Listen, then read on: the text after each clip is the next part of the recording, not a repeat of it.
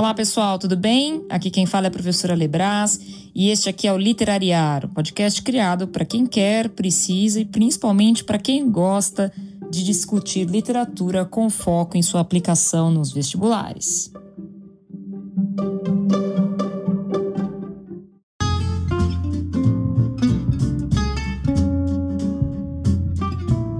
Bom, antes de começar aqui, né, o segundo episódio do Literariar, eu gostaria de agradecer de verdade o feedback extremamente positivo e carinhoso que eu tive na semana passada sobre o primeiro episódio do podcast, né? De ex-alunos, de alunos, de colegas professores, de amigos, enfim.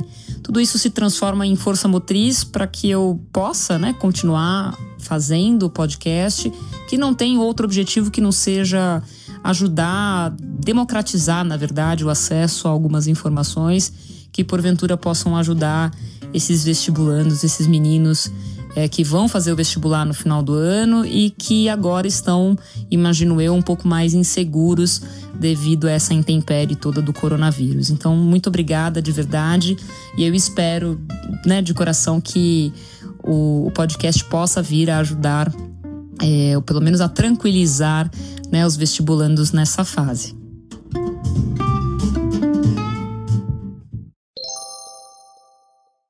Esse segundo episódio aqui do podcast, do Literariar, eu gostaria de propor algo um pouco mais técnico, né? Pensando é, em como ajudar esse aluno, esse vestibulando, né, que vai prestar essa prova logo mais, eu fiquei me envolvendo nas perguntas que, como eu já disse na semana passada, eu costumo ouvir enquanto professora.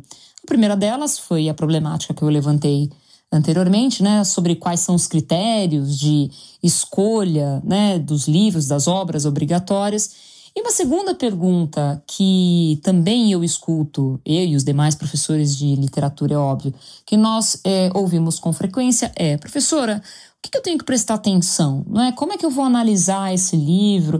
Às vezes é um livro que tem um pouco mais de dificuldade, enfim, é, de leitura, de enredo, de vocabulário uma espécie de caminho das pedras, né, que eu acho que é importante percorrer. Então, esse episódio tem essa intenção, dar uma espécie de linha didática que os professores seguem.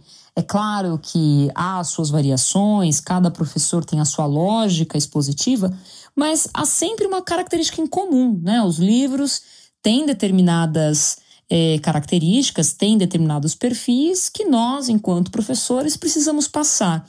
E isso faz com que a aula, de maneira geral, também tenha né, o seu, digamos, a sua lógica é, didática, a sua lógica expositiva. Então, o objetivo deste podcast é expor, digamos assim, é revelar qual é essa lógica expositiva para que você, enquanto aluno, consiga acompanhar essa aula sabendo, olha, eu tenho que prestar atenção a esse aspecto, tenho que ser, prestar atenção àquele aspecto, claro, com o intuito de ajudá-los. Então vamos lá.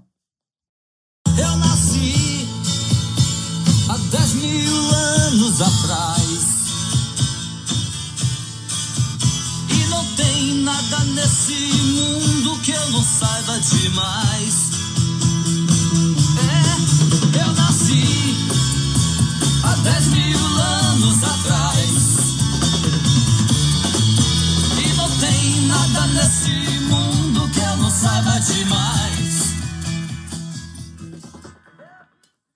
Bom, o primeiro elemento, a música já me serviu como spoiler aí. Claro que a ideia é, de colocar o Raul Seixas é só tirar um pouco do tom sisudo e professoral que o podcast pode vir a ter, que essa não é a ideia, é claro. Mas é fundamental que vocês entendam que não existe compreensão de obra literária, de fato, sem que seja estabelecido um diálogo com o contexto histórico em que ela é escrita ou que ela apresenta, porque você pode ter, por exemplo, Iracema do José de Alencar. É um livro romântico, escrito no início do século XIX, mas é um livro ambientado é, durante é, o período do descobrimento do Brasil. Então você tem aí né, uma dupla jornada histórica, compreender o aspecto do romantismo, né, o período literário ali em que o, o, o romance foi escrito, mas também compreender é, qual é né, a leitura que está se fazendo daquele outro momento histórico. Este só para dar um exemplo. Seja como for, A compreensão do período histórico é fundamental. Você não pode fazer uma leitura, é, se predispor a fazer uma leitura de um livro sem se debruçar em cima dos aspectos históricos mais relevantes. É claro, o professor de literatura ele não substitui de forma nenhuma o professor de história, mas as melhores aulas de literatura, e eu falo isso porque já tive grandes parceiros professores de história, tenho grandes parceiros professores de história até hoje.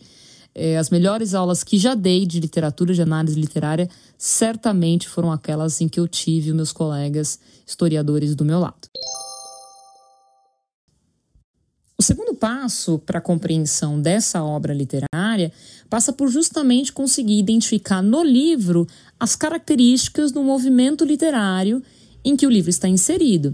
E para isso, é claro, você precisa conhecer de forma bem ampla é, quais são né, os aspectos que caracterizam determinado movimento literário. Então, só para elucidar aqui, só para dar um exemplo, se você pegar Machado de Assis, vai, que está presente em praticamente todas as listas. Então você tem que ler ali o Espelho, conto do Machado, que faz parte da lista da Unicamp, e conseguir enxergar ali no espelho o que aquele conto tem de realista, ou Quincas Borba, que seja, que é o livro é, obrigatório da FUVEST. Mas fazer né, essa identificação é, passa por esse ponto anterior, que é conhecer a fundo o movimento literário. Então, conhecer o movimento literário, que aí, né, obviamente, é a parte mais prazerosa, eu acho, das aulas de literatura, é fundamental.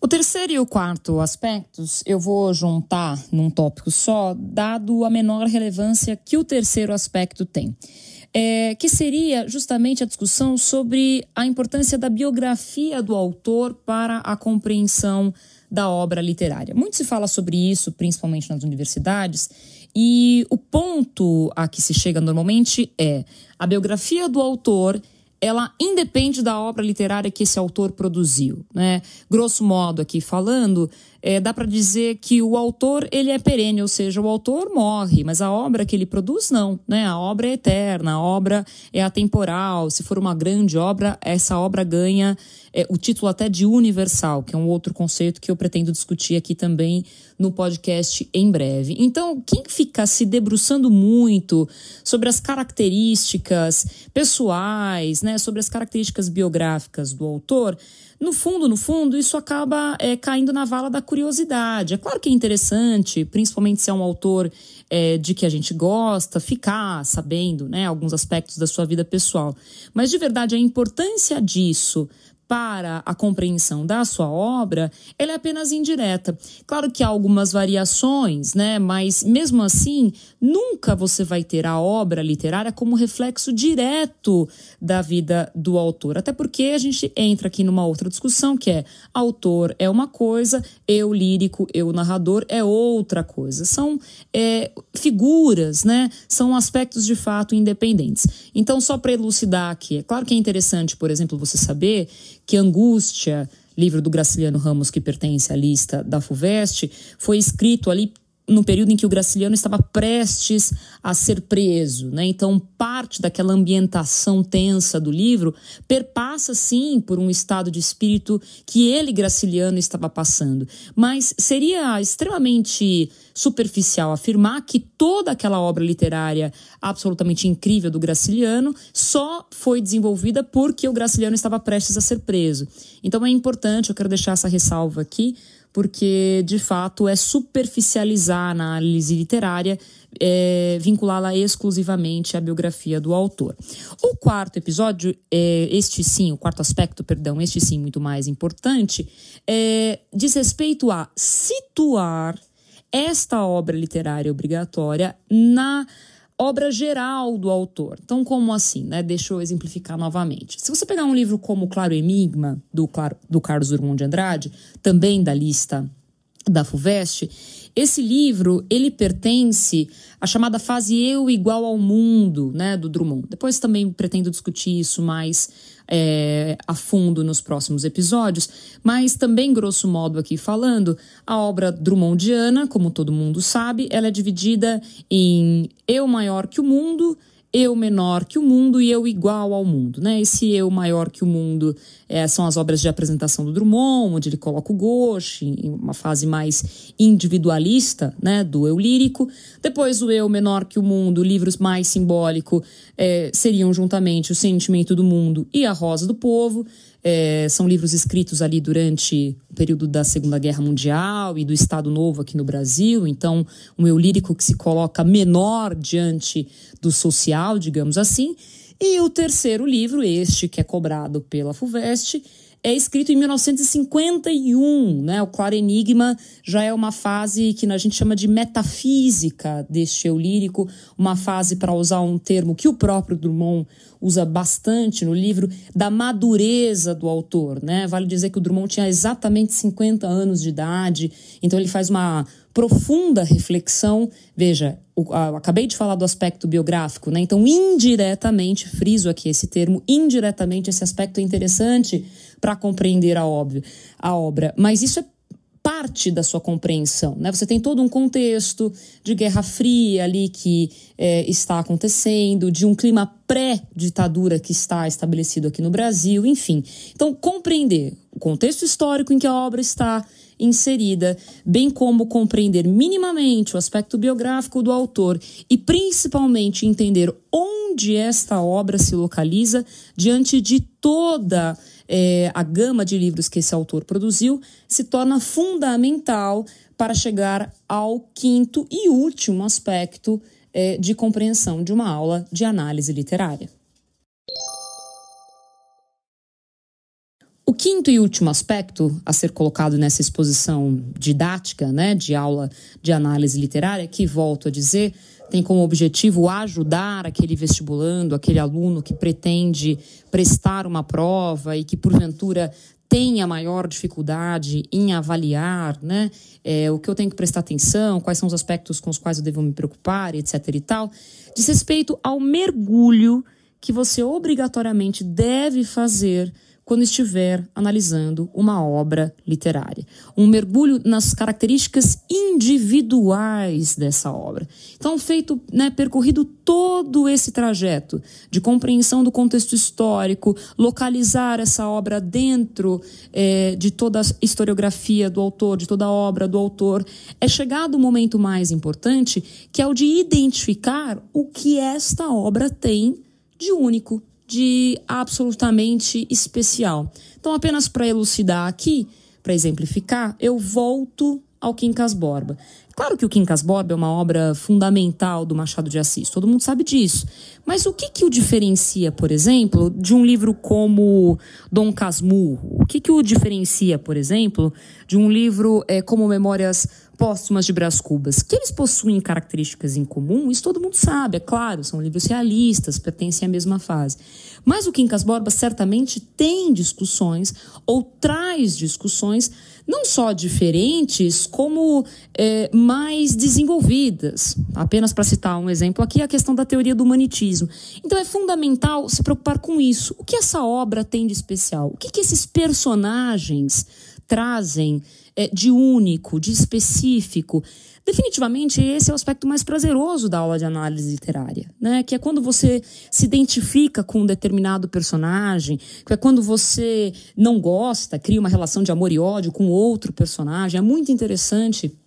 Tive essa experiência há pouco tempo em sala é, ver como os alunos lidam, por exemplo, com um personagem como Luiz da Silva, protagonista do Angústia. Né? Ele causa, ao mesmo tempo, uma sensação de asco, né? de nojo, por uma série de aspectos que eu pretendo discutir em breve, mas, ao mesmo tempo, quando você traz essa discussão à baila, fica claro que todos nós somos um pouco Luiz da Silva, né? Então, essa identificação também é um processo interessante. Então, para finalizar, identificar quais são as características individuais, específicas da obra literária em questão, cobrada eh, no, nos vestibulares, é fundamental para uma análise literária, digamos, de qualidade.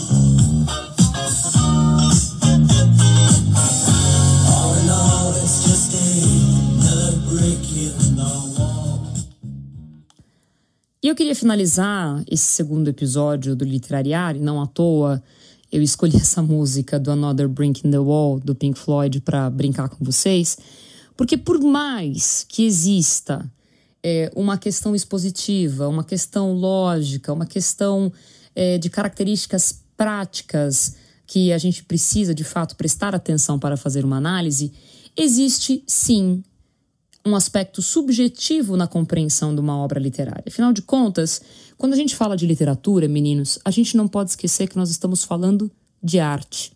E arte, por mais que a gente tenha é, questões práticas a serem vistas, existe um aspecto que é absolutamente do eu, do subjetivo. Então não tenha medo, não tenha pudor em olhar para essa obra literária é, e ter a sua conclusão, ter a sua impressão é, absolutamente individual sobre ela. É, Faça-se perguntas do tipo: o que este livro desperta em mim? Quais são as sensações que ele me causa?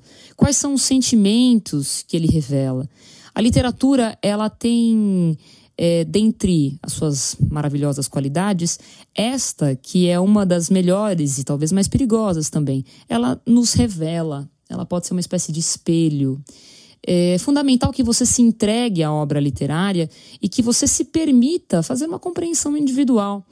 É, por mais que a leitura crítica né, ela vá se tornando mais rica, quanto mais leituras você tiver, quanto mais maduro você for, quanto mais leituras críticas de fato você é, fizer, né, então se aproximar de analistas da literatura como Antônio Cândido, como Bose, Schwartz e tantos outros, claro que isso vai te enriquecer mas isso não elimina a impressão subjetiva que a gente deve ter sobre a obra.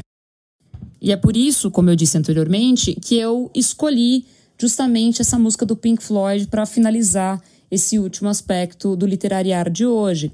Uma vez que quem já ouviu essa música, na verdade, quem já principalmente assistiu a esse clipe, sabe que o clipe é um, um diálogo ali entre o professor e vários alunos e mostra justamente é, de uma forma alegórica, é claro, essa massificação, ela, a tentativa de impor um raciocínio obrigatório, né, por parte do professor. E aí as criancinhas vão caindo numa máquina de moer carne ali. Enfim, é claro que é tudo muito metafórico, mas ao mesmo tempo eu achei que era um comentário importante, um comentário simbólico. Uma vez que, volto a dizer, para finalizar o episódio, quando você se aproxima de uma obra literária, você se apropria dela também.